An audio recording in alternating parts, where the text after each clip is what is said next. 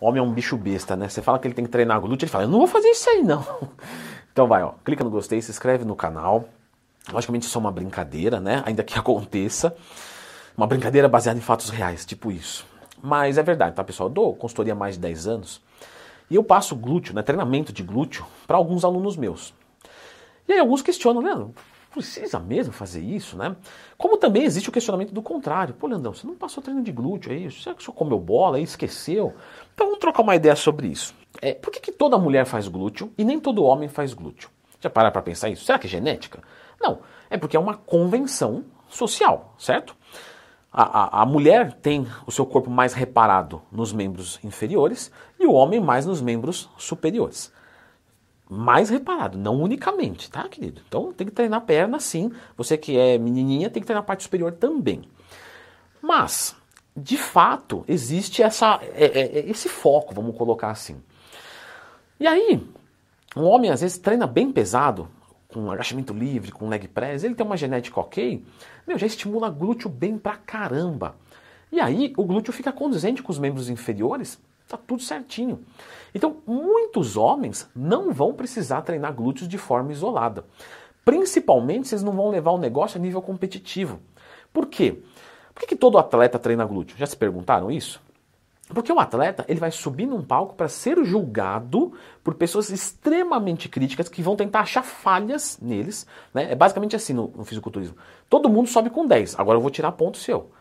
E aí, imagina, todo mundo tá bem pra caramba. Então agora nós vamos nos detalhes aqui. Unha do pé, é, um pelo encravado, porque os caras são demais.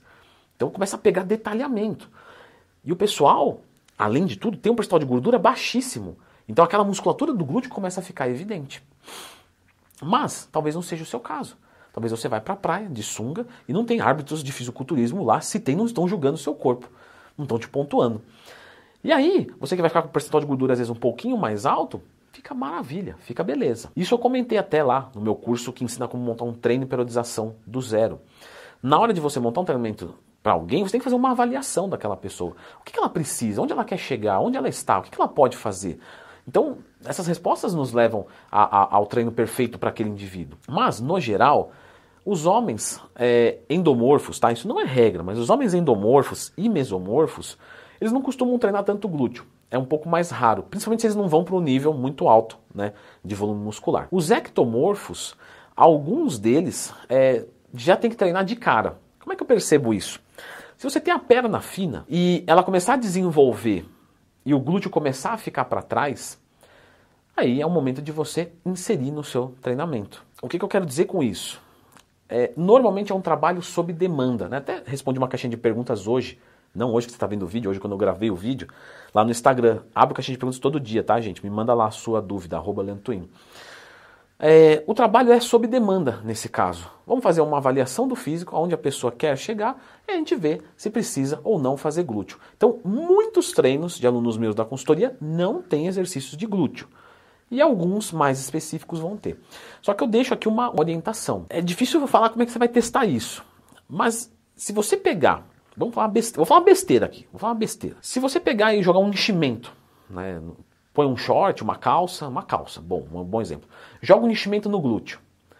Vai parecer que suas pernas são maiores. Porque é, a visão é uma coisa só.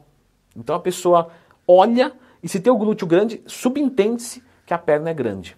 Tá? Isso é quase que, que inconsciente. Pode começar a reparar isso. Começa a reparar em glúteos de homens. Onde você for, fica olhando assim, ó. A galera vai te adorar, vai todo mundo. Vai, nossa, essa é uma pessoa show de bola, super agradável. E repara bem, me tirar foto. Faz isso assim nas academias de, de, de, de arte marcial. Galera, é tudo tranquila lá.